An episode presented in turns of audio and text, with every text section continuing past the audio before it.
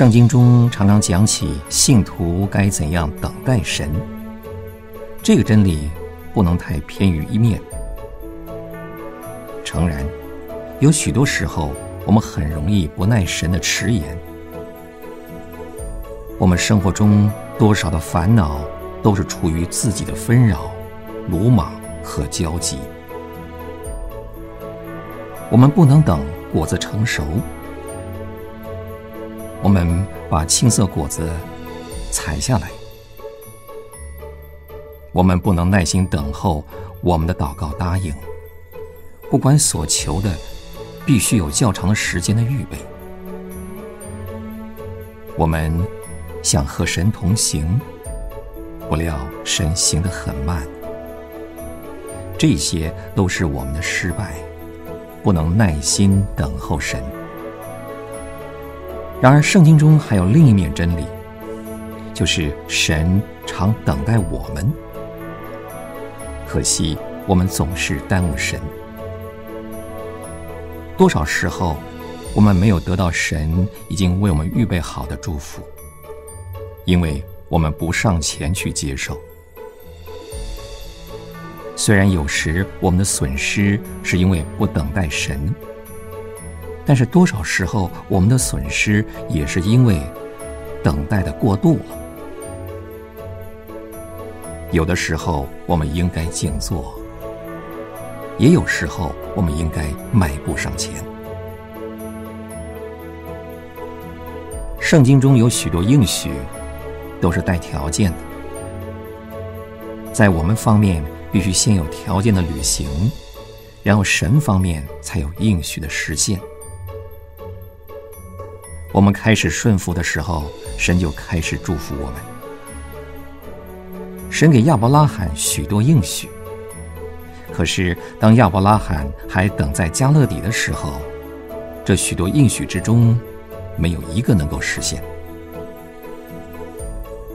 他必须先离开本乡、本族、本家，以及一切的朋友，到一个异乡去。然后神才一件一件成就他的应许。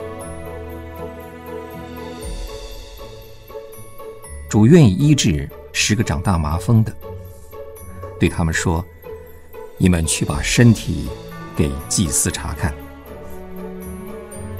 他们什么时候得医治的？他们去的时候就洁净了。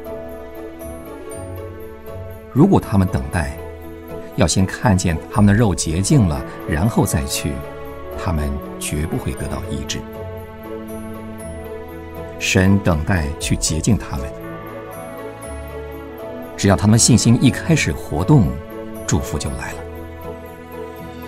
当以色列人被仇敌追逼到红海的时候，神吩咐他们往前走。他们的责任不是等待。而是鼓着勇敢的信心起来往前走。还有一次，当他们渡过泛滥两岸的约旦河，他们必须先有信心伸足入水。信心是一把钥匙，一把开入应许之地的门的钥匙。这把钥匙是在他们自己手中。他们若不走进那门，用钥匙去开门的话，门是不会自动开启的。天父，今日我们是命定在世征战的，我们绝不能得胜，我们不堪仇敌一击。